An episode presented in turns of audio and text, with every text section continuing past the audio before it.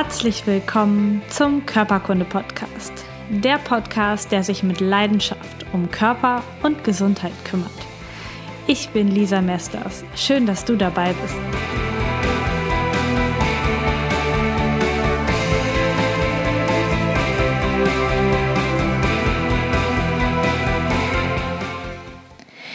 Herzlich willkommen zu einer neuen Ausgabe von Körperkunde Podcast. Ich freue mich, dass du dabei bist und wieder eingeschaltet hast. Heute geht es um das super spannende Thema Placebo-Effekt. Und der gegenteilige Effekt, das ist der Nocebo-Effekt und dem werde ich auch ein paar Minuten dieses Podcasts widmen. Placebo heißt erstmal übersetzt, ich gefalle dir. Und Nocebo ist das Gegenteil, ich schade dir. Und diese beiden Effekte, die werden in der heutigen Medizin ab und an verwendet, aber leider noch viel zu wenig, denn da komme ich auch später drauf, man hat immer noch ein bisschen ethischen Konflikt dabei. Die Wirkung von Scheinbehandlungen, also Placebo-Behandlungen oder Medikamenten, die keine Medikamente sind, also Scheinpräparate, die ist heutzutage schon ganz gut erforscht und man hat herausgefunden, dass sie einen, einen ähnlichen Wirkungsgrad haben wie andere Medikamente. Also bei ungefähr gleich vielen Prozent der Patienten wirken oder nicht wirken, ob man jetzt ein Placebo gibt oder ein richtiges Medikament. Das ist total unglaublich irgendwie.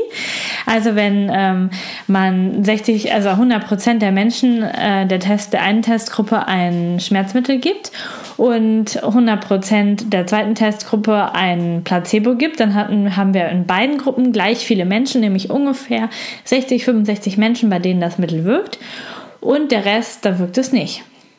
Das ist ähm, ein super Effekt, der, den man sich leider ein bisschen zu wenig zunutze macht, denn man hat auch immer noch ein bisschen mh, hm, einen ethischen Konflikt dabei. Da werde ich aber später noch drauf eingehen.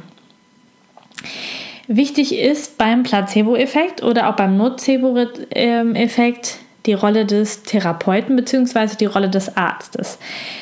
Denn kein Medikament wirkt so gut oder schlecht, wie der Arzt oder Therapeut es dem Patienten übergibt, ihm sagt, wofür es gut ist oder was es für Nebenwirkungen hat. Das heißt, da hat der Arzt und der Therapeut eine immens hohe Rolle, ob hinterher das Medikament oder das Placebo wirken kann. Das heißt, erstmal Grundwirksamkeit ähnlich wie bei anderen Medikamenten und bei beiden Gruppen spielt es aber eine sehr große Rolle, wer gibt mir das Medikament, mit welchen Worten und vertraue ich diesemjenigen und ähm, mag ihn vielleicht sogar oder mag ich ihn eher nicht. Es gibt einen ziemlich berühmten Versuch und zwar hat man eine Testgruppe von Patienten mit Schulterschmerzen und zwar alle mit so einer Schulterenge, mit so einem sogenannten Impingement-Syndrom in der Schulter genommen und hat eine Doppelblindstudie mit denen durchgeführt. Das bedeutet, weder die Patienten, die behandelt wurden, noch die Ärzte, die den Retest gemacht haben, also die die hinterher untersucht haben, wussten, ob sie wirklich behandelt worden sind oder nicht. Und die Behandlung war eine Schulteroperation man hat bei der Hälfte der Testgruppe eine tatsächliche Arthroskopie, also eine minimalinvasive ähm, OP an der Schulter durchgeführt, mit, mit Hautschnitten und mit Kameras und so in, in der Schulter und hat die Schulter, das Schultergelenk abgeschliffen und behandelt, wie man das eben macht bei so einer OP. Und die anderen 50 Prozent, die hat man auch in Narkose gelegt, hat sie auch in den OP-Raum geschoben und hat ähm, auch Hautschnitte gemacht, damit es hinterher so aussieht. Und man hat auch die Zeit der OP, die OP-Geräusche simuliert, weil man ja sagt, man würde schon etwas davon mitkriegen von der Operation. Und ähm, hat aber nicht richtig operiert, also nur leichte Hautschnitte. Man konnte von außen wirklich nicht erkennen, welcher Patient jetzt wirklich operiert wurde und welcher zur Placebo-Testgruppe gehörte. Und erstaunlicherweise wurden diese Patienten nach einem halben Jahr und nach einem Jahr wieder von Ärzten untersucht, die, wie gesagt, auch keine Ahnung hatten, welcher von den Patienten, die jetzt kommen, tatsächlich operiert ist und welche nur die Hautschnitte haben. Und es war hinterher in beiden Gruppen identisch. Es gab in beiden Gruppen genauso viele Patienten, die gesagt haben, jo, die Behandlung hat mir geholfen. Und es gab in, in, in, der, in beiden Gruppen die Menschen, die gesagt haben, das hat nichts gebracht, die Schmerzen sind wie vorher, nichts dabei. Das kann natürlich einerseits Aufschluss darüber geben, wie wirksam tatsächliche Operationen bei Schultergelenksproblemen sind, aber da geht es ja heute nicht drum, sondern es geht darum, ähm, um zu erklären, wie ein Placebo funktioniert. Das heißt, alle Patienten der Testgruppe haben von sich gedacht, ich bin operiert. Und egal, ob sie operiert worden sind oder nicht, es war die gleiche Chance, ob es ihnen hinterher besser oder schlechter geht. Und das ist ein, ähm, das gibt Erkenntnisse, die einfach für die weitere Therape für weitere therapeutischen Maßnahmen einfach tierisch ausschlaggebend sind. Denn wenn es egal ist, ob ich operiert werde oder nicht wirklich operiert werde und nur denke, ich bekomme etwas, was mir hilft. Denn alle Patienten versprechen sich ja von der OP hinterher Schmerzfreiheit. Das heißt, alle denken erstmal, sie bekommen etwas, was ihnen gut tut, was ihnen hilft. Und dann geht es hinterher ein paar Leuten tatsächlich gut und ein paar, und zwar eine kleinere Gruppe, denen geht es nicht wirklich gut.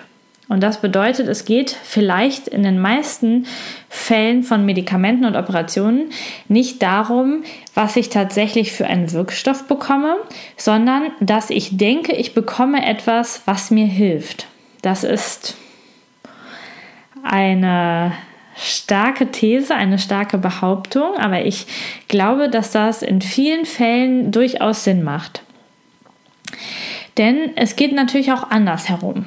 Das Schultergelenksbeispiel war jetzt eher so das Placebo-Beispiel und es gibt auch ein typisches Nocebo-Beispiel. Das ist, sind die Nebenwirkungen von Medikamenten. Egal welches Medikament du von deinem Arzt bekommst, du kriegst immer eine Packung mit einem riesigen Beipackzettel, was alles passieren kann, nicht passieren kann, wahrscheinlich, nicht wahrscheinlich passieren kann. Und man hat herausgefunden, dass wenn ein Arzt ein Medikament empfiehlt und dann schon auf bestimmte Nebenwirkungen hinweist, dass die in einem viel, viel größeren, in einer viel, viel größeren Wahrscheinlichkeit auch hinterher tatsächlich eintreten. Beispiel wäre Schmerzmittel und ein ähm, empfindlicher bis ähm, ja, kaputter Magen hinterher, also eine, eine Magenschleimhautentzündung durch Schmerzmedikamente. Wenn Ärzte schon darauf hinweisen und ähm, den Patienten darauf sensibilisieren, ist die Chance sehr groß, dass dieses Medikament, was ja eigentlich positiv gegen Schmerzen wirken soll, jetzt auf einmal vor allen Dingen negativ auch den, den Darm beeinflusst und dem, äh, den Magen beeinflusst und dem Patienten Magenschmerzen bereitet. Oder ich glaube, jeder weiß, dass Chemotherapeutika, dass man, dass einem davon richtig schlecht geht. Und ich sage nicht, dass das nicht so ist. Das ist ja so. Das steht ja auch in den Nebenwirkungen drin. Aber wahrscheinlich ist es so, dass eine, eine viel größere Anzahl von Menschen tatsächlich schlecht durch die Medikamente wird, weil oder durch die Chemotherapeutika wird, weil sie wissen, dass das eine der häufigsten Nebenwirkungen ist. Und deswegen wird die Nebenwirkung wieder noch häufiger, weil es bei noch mehr Menschen so passiert. Und dieser Nocebo-Effekt, da gibt es ein sehr, sehr, ein sehr, sehr klassisches Beispiel. Und zwar, du gehst mit deinen ganzen Freunden schön essen, sagen wir mal beim Mexikaner. Und abends, nachts schreibt einer von dieser Gruppe in die WhatsApp-Gruppe, boah, mir geht so schlecht, ich habe Bauchschmerzen, ich sitze schon den ganzen Abend nur auf Toilette und habe Durchfall. Und zack, gehen bei allen anderen der Gruppe geht das Bauchkrummeln los und vielleicht bekommen auch noch ein paar andere Durchfall und denen geht es hinterher auch schlecht.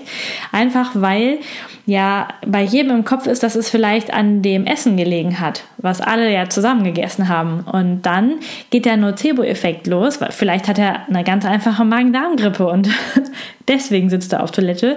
Aber dadurch, dass wir dass dann unser Kopf anfängt zu arbeiten, geht bei allen, die das lesen, sofort das Bauchkrummeln los und vielleicht bekommen einige von denen wirklich Durchfall, obwohl an dem Essen des Mexikaners nichts dran war. Und das ist der sogenannte Nocebo-Effekt, das Gegenteil vom positiveren Placebo-Effekt. Mittlerweile hat man auch herausgefunden, welche Placebos am besten wirken. Wenn wir jetzt mal über Medikamente reden, dann wirken die Medikamente besser, die größer sind. Also wenn die Pillen, die Medikamente eine größere Form haben oder wenn sie eine knalligere Farbe haben oder wenn sie ziemlich teuer sind, dann wirken sie viel, viel besser als kleinere Pillen, die unscheinbar aussehen und dann noch billig sind. Das heißt, das beste Placebo, was man bekommen kann, ist äh, ziemlich groß, hat eine, eine Warnfarbe, eine knallige Warnfarbe und ähm, vielleicht sogar auch eine Farbe, die den Tabletten, die mir sonst immer helfen, ähneln. Das könnte auch sein. Und es muss möglichst teuer sein. Also irgendwelche Billigpräparate, die helfen schon mal gar nicht so gut wie die anderen Medikamente, die deutlich teurer sind. Das muss man beachten, wenn man Placebos ausprobiert. Und was ich eben schon angesprochen habe, nicht nur vom Farbe und Preis der Medikamente, sondern vor allen Dingen derjenige, der mir die Medikamente empfiehlt oder sogar übergibt, der hat einen riesen Anteil daran, ob hinterher die Placebos oder aber auch die echten Medikamente wirken. Denn wenn mir ein Therapeut, Arzt, Heilpraktiker sympathisch ist und ich glaube, er kann mir helfen und er sagt es auch, ich kann Ihnen helfen, ich weiß, was das ist, ich, wir nehmen jetzt dieses Medikament, das hat anderen Menschen auch schon geholfen. Sie werden dadurch keine Nebenwirkungen haben. Es wird ihnen ähm, in drei, vier Tagen schon besser gehen. Dann setzen Therapeuten, Heilpraktiker und Ärzte damit den Grundstein dafür, dass das echte Medikament oder das Placebo viel, viel besser beim Patienten wirkt. Einfach durch die positive Kommunikation im Zusammenhang mit dem Medikament. Das ist ein super spannender Effekt, der nicht nur bei Medikamenten, sondern auch bei anderen Therapiemethoden übrigens hervorragend funktioniert.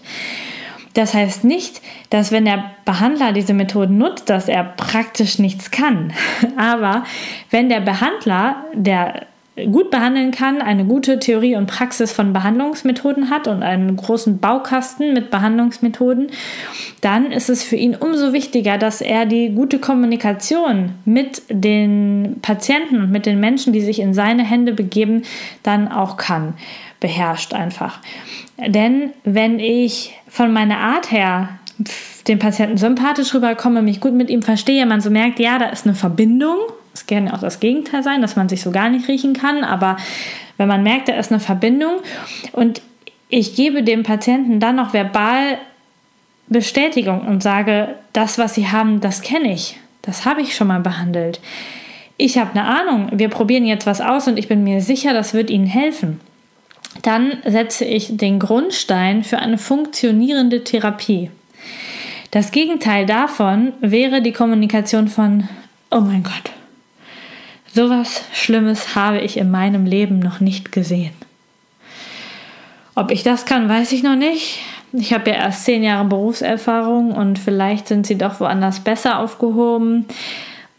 Den letzten Patienten, den ich damit behandelt habe, der konnte nach der Behandlung gar nicht mehr aufrecht aus der Praxis gehen.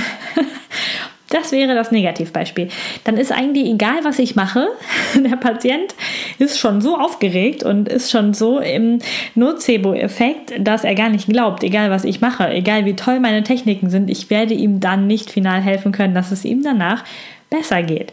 Deswegen ist es ganz wichtig, als Therapeut, aber auch als Angehöriger von Menschen, die an Krankheiten leiden, die Schmerzen haben, denen es nicht gut geht, dass du diese Kommunikation verwendest.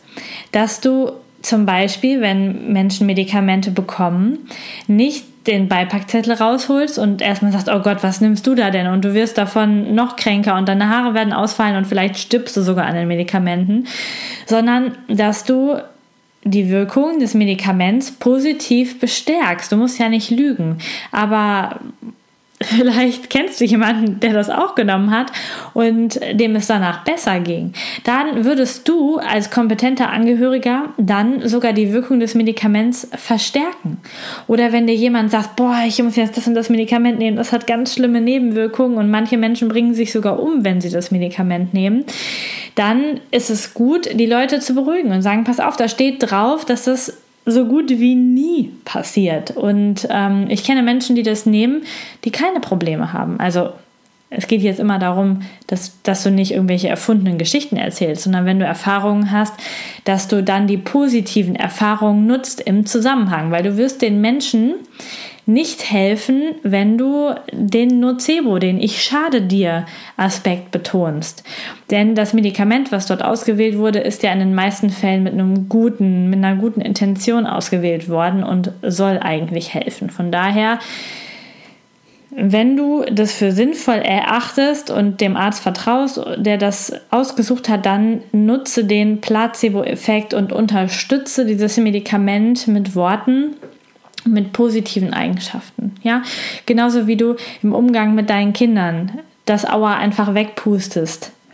Ja, ähm, Natürlich fliegt da kein Auer weg, aber du hast dich um das Kind gekümmert und hast gesagt, das wird schon wieder gut und eigentlich gar nicht schlimm nichts Schlimmes passiert. Wenn du allerdings direkt in Aufruhr gerätst und oh, ah, was ist das und du blutest ja und oh Gott, wir müssen zum Notarzt, dann gehen auch bei deinem Kind alle Alarmglocken hoch und die Verletzung tut viel mehr weh und ist viel, viel schlimmer. Also denk an diesen, an die Effekte, die auch du im Alltag mit allen Menschen nutzen kannst. Natürlich nicht nur in diesem medizinischen Zusammenhang, das geht auch in anderen Zusammenhängen, aber da sind wir jetzt ja gerade. Das heißt, unterstütze die Wirkung von Behandlungsmethoden und Medikamenten, die du für gut erachtest, mit positiven Worten, mit positiven Beispielen, um dem Menschen schneller helfen zu können. Ein schönes Beispiel, mit dem ich immer herausfinde, ob zum Beispiel eine hohe Schmerzmedikamentation, eine Schmerzmedikation noch notwendig ist oder nicht, ist die Frage, die ich meinem Patienten dann stelle, hilft dir denn das Schmerzmittel und wann hilft es dir? Das Wann ist eigentlich die entscheidende Frage. Denn ich habe ganz häufig zum Beispiel, also Kopfschmerzen ist so das Typische. Denn viele Menschen haben Kopfschmerzen und die bekommen dann keine Medikamente verschrieben, sondern die holen sich die gängigen Schmerzmedikamente, die man so bekommen kann, in der Apotheke da direkt. Und dann sagen die, ja, ich habe manchmal Kopfschmerzen, aber dann nehme ich eine, was weiß ich, Tomapyrin, Aspirin, ähm, Paracetamol, Ibuprofen. Es gibt da ganz, ganz viele, auch von unterschiedlichen Marken. Äh, Medikamente, die nehme ich dann und dann geht es mir besser. Und dann ist meine Frage, wann geht es dir besser? Und jetzt gibt es zwei Gruppen von Patienten. Die einen sagen, ja, dauert ein bisschen. Also so nach 45 Minuten ungefähr merke ich, dass es gut ist. 30, 45 Minuten. Und es gibt die Gruppe, die viel, viel häufiger in meiner Praxis vorkommt, die sagen, ja, ja, so in 10 Minuten ist das weg. Da ist ja auch ein Wirkbeschleuniger drin oder so. Und ähm, nach 10 Minuten sind die Kopfschmerzen weg. Und bei dieser Gruppe, bei dieser häufigen Gruppe, wenn der jemand sagt, nach 10, 15 Minuten sind die Kopfschmerzen weg oder auch nach 20 Minuten, dann ist das, meine lieben Hörerinnen und Hörer, ein Placebo-Effekt. Denn Schmerzmittel, das steht auf ganz vielen offiziellen Internetseiten von den verschiedenen Schmerzmedikamenten, die brauchen einfach, wenn man sie durch den Mund, also oral zu sich nimmt, bis sie im Magen sind, im Magen dann verarbeitet werden, durch den Magen, durch, durch den Magenpförtner rauskommen und dann im Dünndarm ähm, zerkleinert werden, die Hülle der Tabletten abgemacht wird und dann die Wirkstoffe aufgenommen werden und bis dann die durch die Leber sind und die Leber sich das rausgefischt hat, was sie meint, entgiften zu müssen und bis dann das Medikament ins Blut kommt und dann überhaupt an dem Wirkort ankommt, da vergehen gut und gerne 30, 45 Minuten. Das heißt, ein Schmerzmedikament, was du nimmst, egal wie schnell es angeblich wirkt, kann nicht vor 30 oder 45 Minuten überhaupt wirken. Und wenn jetzt meine lieben Patienten erzählen, ja, nach 10, 15 Minuten äh, wirkt das, dann könnte man denen auch in ihre Medikamentenpackung Smarties packen, die genauso aussehen, also Placebos packen und die würden die nehmen und die Wirkung würde genauso eintreten, weil es geht nicht um den Wirkstoff, sondern es geht um die Wirkerfahrung und um das, was wir erwarten und was dann auch eintritt. Das ist super spannend und manchmal ein ziemlicher Augenöffner im Schmerzmittelkonsum, denn wenn Schmerzmittel nicht richtig wirken oder nur auf der Placebo-Ebene wirken, dann kann man sich die gut und gerne sparen und auch dem Körper die negativen Konsequenzen dieser Schmerzmittel einfach ersparen. Was ich immer als äh, bekanntestes Placebo anführe, sind, ähm, ist eine sehr bekannte Schmerzsalbe, ein sehr bekanntes Schmerzgel. Ich denke, du weißt, was ich meine.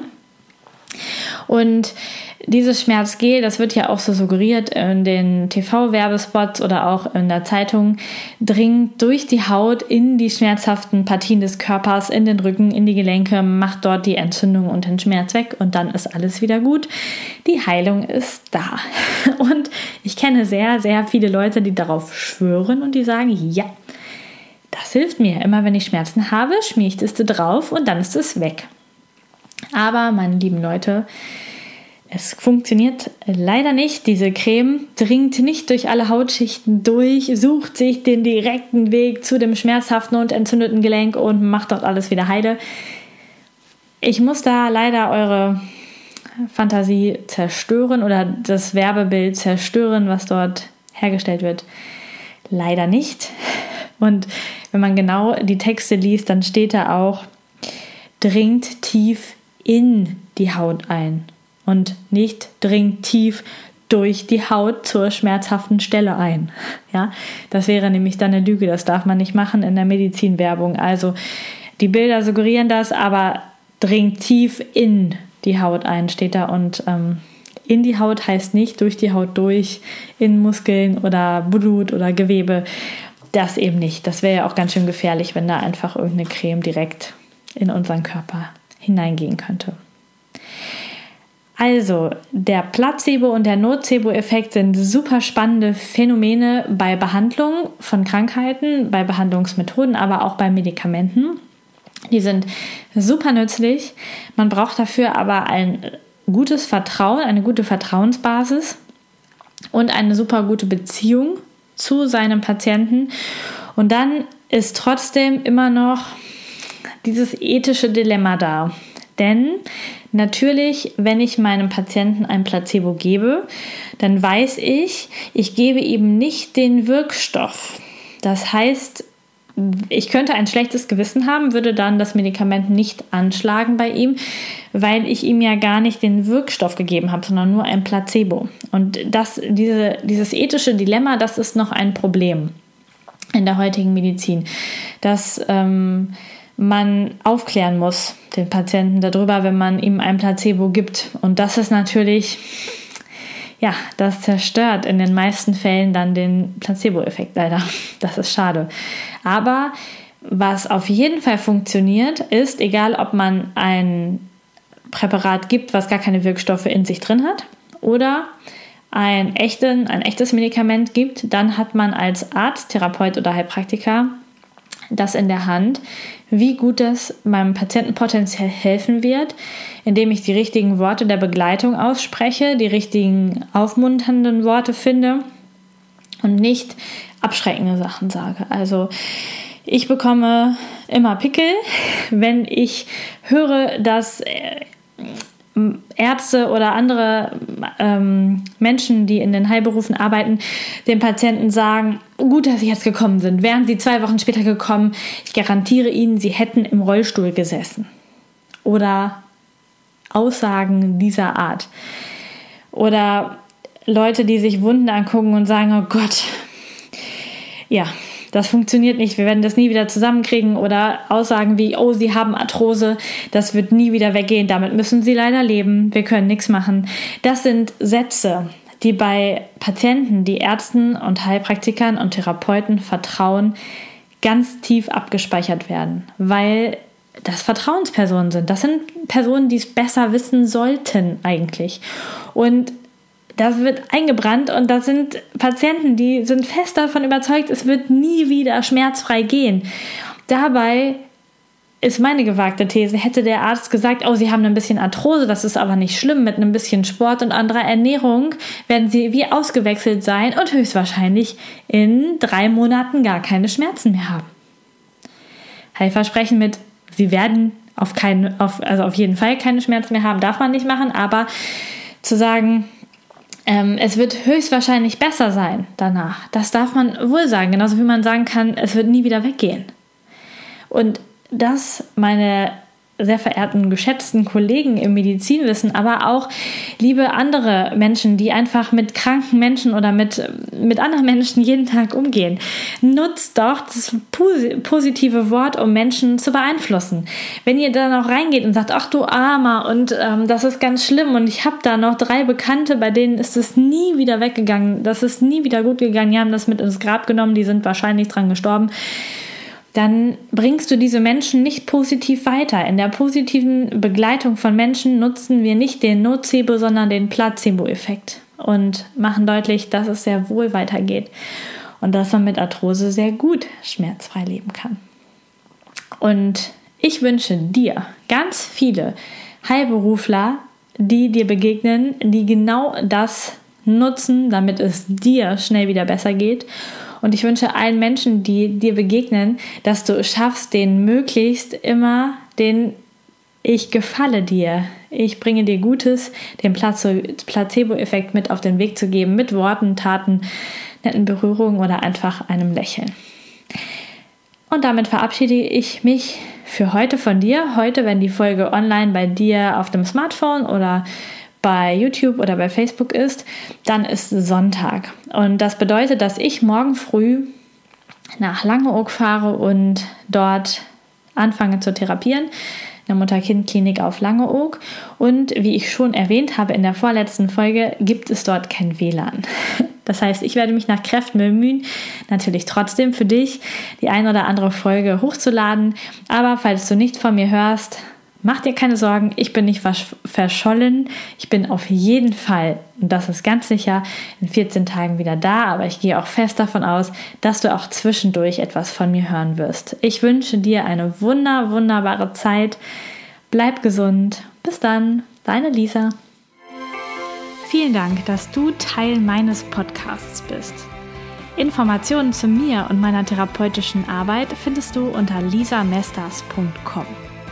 Die Shownotes, Links und Notizen zu dieser Podcast-Folge warten unter lisamesters.com slash podcast auf dich. Wenn du Fragen an mich hast oder Themenvorschläge für die kommenden Podcast-Folgen, dann schreib mir doch über Facebook oder nutze das Kontaktformular meiner Internetseite. Ich freue mich riesig über deine Bewertung bei iTunes oder ein Like auf meiner Facebook-Seite Körperkunde Podcast. Hab einen wundervollen Tag. Vertraue dir und vertraue dem Leben.